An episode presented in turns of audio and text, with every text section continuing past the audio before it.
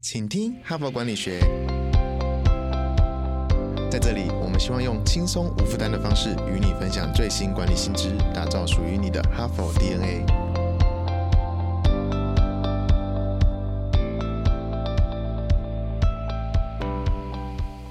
Hello，各位哈帕的听众朋友，大家好。感谢又回到我们的节目。今天是星期二，我是本周的代班主持人，哈佛商业评论全球繁体中文版的副主编，我是敦化。本周的主题是提升你的专注力，请让我在节目开始之前问大家一个问题：你最近一次专心致志只做一件事情，而且还超过半个小时，是在做什么？请回答。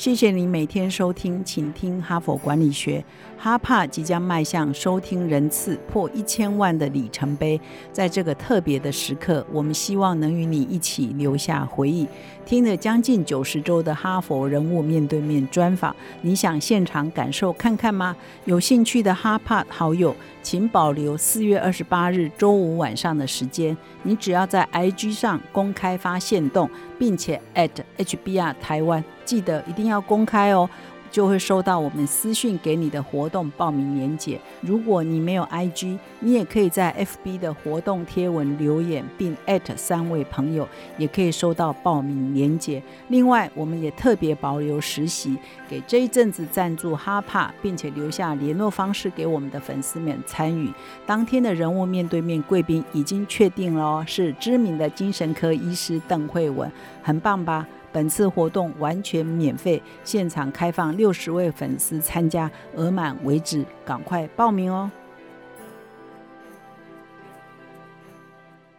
好，我昨天也问了大家一模一样的问题，同时我也问我自己一模一样的问题，结果很尴尬，因为我发现自己专心进行超过半个小时以上，完全不分心的事情就是睡觉。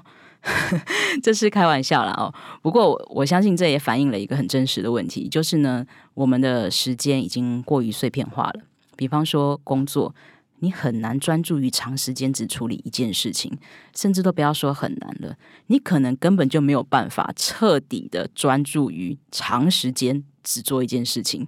因为可能不到半个小时，你就会被打断一次。比方说，哎，电话响啦，哎，email 进来啦，哎，老板找你啊，有太多原因了。我相信大家心里面都一定会想到一个原因。那昨天呢，我们就有介绍到一个概念哦，就是一个高度集中注意力的状态，叫做心流 （flow）。那在心流的这个境界里面呢，我们会彻底投入正在执行的事情。在这个状态里面，我们可以充分的发挥自己的脑力还有能量，并且在整件事情结束的时候，获得充实的成就感与充实感。很多人，比方说像是运动员、音乐家、作家或是艺术家，他们在进行比赛或是创作的时候，就会进入这样的一个心流状态。那如果我们在工作上也可以进入这样一个心流，完全专注、浑然忘我的境界，一定可以大幅提升我们的工作效率以及工作热情。不过很遗憾的是呢，在实际的工作中，我们很难进入这样的境界。哪怕你真的很喜欢自己正在做的事情，也很容易被办公室环境里的各种因素干扰。所以，我们这一整周呢，都会集中讨论，我们该怎么尽可能去排除这一些外在的干扰，维持自己的专注力。今天要介绍的文章，作者呢叫做莫拉汤马斯，他是一个专业讲者与培训师，研究的领域就是注意力的管理。他指出。分心是高品质的知识工作者最大的障碍之一。有一个研究就发现，分心的问题一整年下来会导致将近一兆美元的成本。这个问题也太严重了吧？怎么会这样子呢？我们先来分析哦。如果专注力受到影响，究竟会带来什么实质性的伤害？莫拉汤马斯在他的一篇文章里面，一开头就提出了一个直击心灵的提问：请问？你是不是经常感到精疲力竭，感到每一件事情怎么老是做都做不完？他用一个很生动的比喻来形容工作被打断时候会带来给我们的压力。请你想象一下哦，你现在正在骑自行车，你开始踩踏板，准备要加速往前进的时候，突然出现一个路障，逼迫你停下来。然后，比方说，可能诶前面。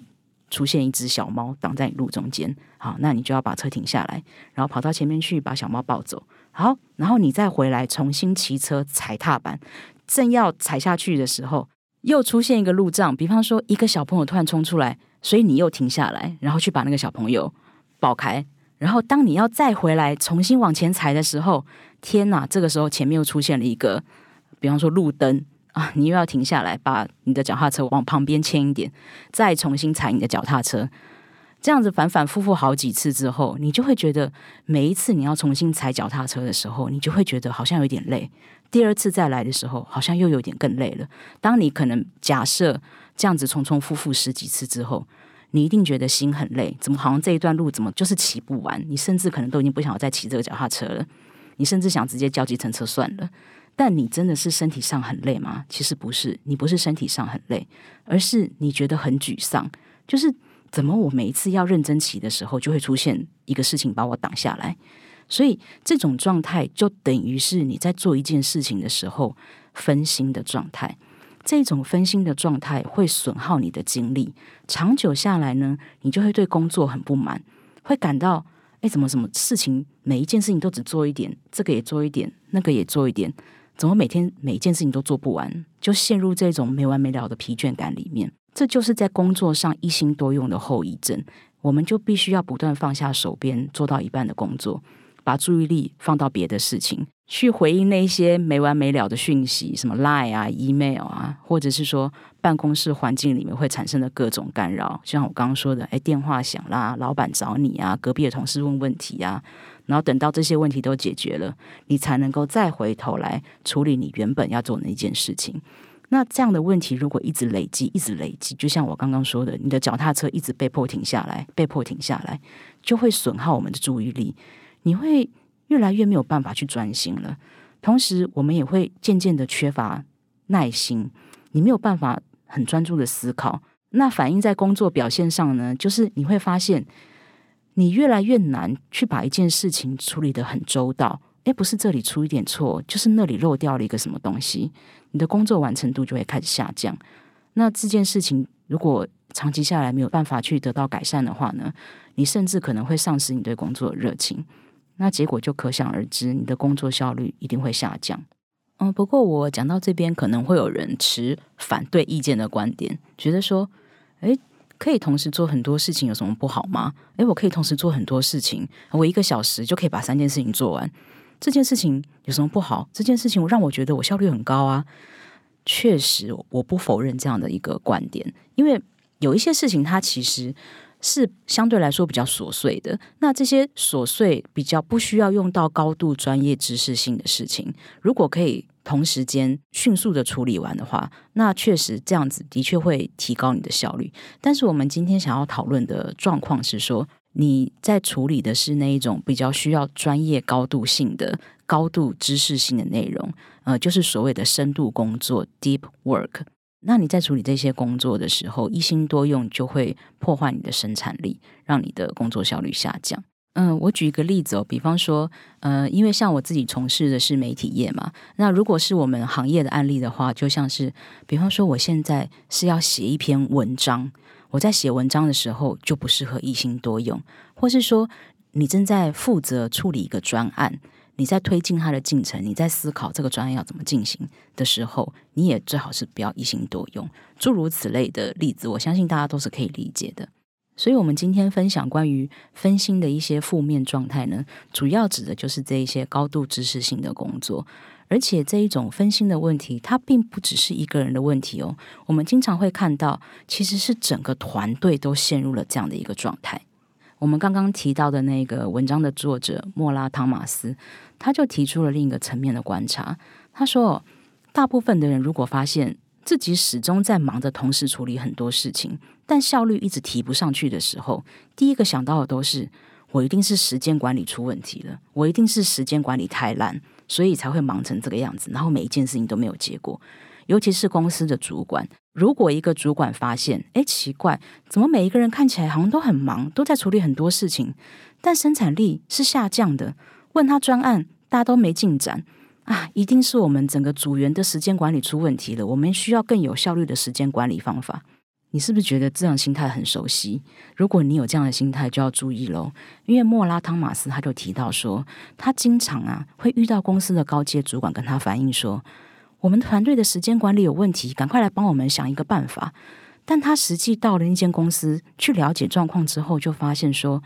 根本就不是时间管理的问题，是注意力管理的问题。这些员工。他们并不是无法妥善管理自己的时间，而是办公室里面有太多让员工无法专心工作的因素。员工呢，长期下来一直大量的在一心多用，他们的精神已经被彻底侵蚀掉了。每一个人都进入一种类似过劳的状态，所以整体绩效就下降，专案也没有进展。那还记得我们昨天提到的那个心流的状态吗？就是进入一个专注忘我的境界。如果能够协助员工回到这样的一个状态，就能够让这样的问题有所好转。所以莫拉汤马斯在这篇文章里面就告诉主管说：，如果你希望员工都可以撇除分心的因素，进入一个专心集中工作的状态里面，就必须要去排除这一些外在的干扰因素。那他就整理出了四种会妨碍员工专注力的状况我们来看看有哪四种。第一种状况是工作安排没有优先次序，让员工没有办法专注。这什么意思呢？就是说，嗯，很多的办公室文化都会预设每一件事情都很急，每一件事情都要赶快做完，每一件事情都要立刻处理。这就导致员工他没有办法判断到底手上的哪一件事情比较重要。既然每一件事情都很重要，那我必须要同时处理，才可以解决这个问题。所以员工当然就没有办法专注于只处理一件事情啦。嗯，所以主管应该要去破除这一种所有的任务都很紧急的这种文化，让员工呢可以根据每一件事情的轻重缓急去排定每一个任务的优先次序，尽可能呢不要让这种同步处理很多事情的情况发生。不过，呃，有时候之所以会有这种情况哦，是基于要服务客户的需求。毕竟我们都知道顾客很重要，所以如果是跟顾客有关的问题，主管就会要求，如果是顾客的问题，一定要尽快回复，越快越好。但问题来了，就是员工他没有办法预知，他接下来会接到一个讯息或是一通电话，到底是来自于顾客的问题，还是其他同事的问题？这就导致员工会进入一种随时待命的状态。他不敢错过任何一则讯息或是任何一通电话，所以就只能断断续续去进行手边的事情。那这样的一个问题哦，就是关系到接下来我们会提到的两个问题：一个是员工既要应对客户，又要处理问题；另一个问题就是随时待命。嗯，我们先说第一个问题哦，就是员工既要应对客户，又要处理问题。像我们刚刚说到的，就是员工他既要做手上的事情，又要去接电话。去了解，哎，客户发生了什么事情？那遇到这样的状况，其实最好的解决方法，当然就是另外去成立一个所谓的客服部门，或是另外成立一个客服专员，让专门应对顾客的工作呢，交给这些客服专员去做。那从事比较高价值工作的员工，他们就可以远离这种随时待命的情况，专心处理自己的工作。不过，如果你没有办法拨出人力哦去做这种专职。客服的工作的话呢，有一个替代方案，就是说你可以调整员工的工作时间，让他们有一个时段是可以完全不用回应顾客的讯息或者电话的。比方说，就是你每天可能就会播出一个小时，比方说可能是接近下班的一个小时。那在这一个小时里面呢，就是顾客都不会打电话进来。那员工就可以利用这一个小时的时间，专注去处理手上的工作。那员工就可以根据他们自己工作的需要，比方说，我今天有 A、B、C、D 四件事情，那 A 这件事情是最重要的，我需要很专心，我就可以把这个事情呢安排在那一个小时里面去处理。因为毕竟哦，良好的顾客服务呢，不是说可以立刻回应就好了。如果可以用更周延、更细心、更令人满意的品质去服务顾客，我相信顾客的满意度也会提高。好，那我们接下来就说随时待命这个问题哦。那随时待命这个问题，刚刚也是提到嘛，就是员工必须随时随地很警惕，去注意说，哎，接下来这通电话到底是谁打来的？其实不只是服务顾客的员工会被要求要随时待命，现在大部分职能的员工都会被这样子要求，因为我们现在的通讯设备实在太方便了，我们员工常常都会被要求说要随时注意公司传来的讯息。比方随时随地会有 email，随时随地会有 line 啊，甚至或是 Teams，啊，以防有什么紧急的情况，你要赶快处理。但问题就在这里哦，如果你期望某一位员工他随时待命，以防随时随地会发生紧急状况的话，那基本上呢，这个人就等于随时随地都在分心。因为他不管在做什么事情，他都一定要分一点心思出来，去确保自己没有漏接任何的消息，甚至下班的时候他也没有办法真的下班。所以你可能会说：“诶，如果传来的消息不紧急，就不需要紧急处理啊。”但是呢，只要你有一个心思是放在这个地方，是要去挂记它的话，你就不可能真的完全投入你手上的工作。就比方说，如果我现在已经下班了，我正在看一本书，但是如果我心里一直想着不行，有可能公司会有什么紧急的事情要我处理，我可能就会三不五时的去看我的手机有没有新的讯息进来，有没有新的 email 进来，这样子我永远不可能认真的看我手上的书。那我们现在说到这个问题呢，就关心到了我们要讲的第四个问题，就是公司没有明确的分类，让员工知道。怎么样的状况适合用哪一种沟通的管道？其实像我刚刚说的这个问题是可以被解决的，因为毕竟真的就是有一些很紧急的事情是需要紧急处理的。你不可能真的要求员工说：“哦，你下班就真的手机关机，谁都不理。”这是不实际的事情。那我们有什么替代方案可以去让这种干扰分心的状况降到最低呢？就是你可以借由不同的沟通方式去分类每一个讯息的轻重缓急，比方说比较。没有那么急迫性，或仅仅是一些通知类、告知类的讯息，就透过 email 来表达。如果真的是很急迫的任务，就通过 line 通知，或甚至你直接打电话通知。那如果是一些比较琐碎的事情，没有什么急迫性，但可能当面请教会比较好的一些事情。那就可以安排员工呢，去画出一个时间区段，比方说每天傍晚的五点到六点，在这个时间段呢，一个人的注意力本来就已经开始下降了，那刚好啦，这个时间段呢，就可以作为同事面对面询问一些问题的时段。那其他的时间点呢，就尽量避免当面的打扰，如此呢，就可以降低每一个人对于所有来自外在的消息都保持高度警戒的状态，也就可以相对的降低分心的一个状况了。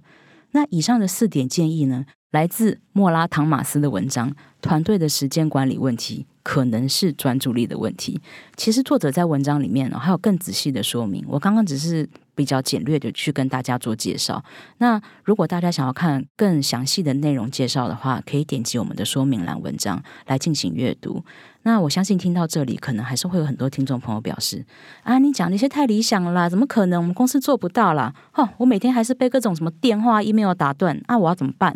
没有关系，我们明天的节目呢，就会针对个人工作者的分心困扰来提出解决的办法。不管你的工作是会被什么样的问题打断，也许都可以从我们明天的节目里面找到解答哦。所以不要错过我们明天的节目，拜拜。现在就注册 HBR 数位版会员，每月三篇文章免费阅读，与世界一流管理接轨，阅读更多管理大师的精彩观点。现在就开始。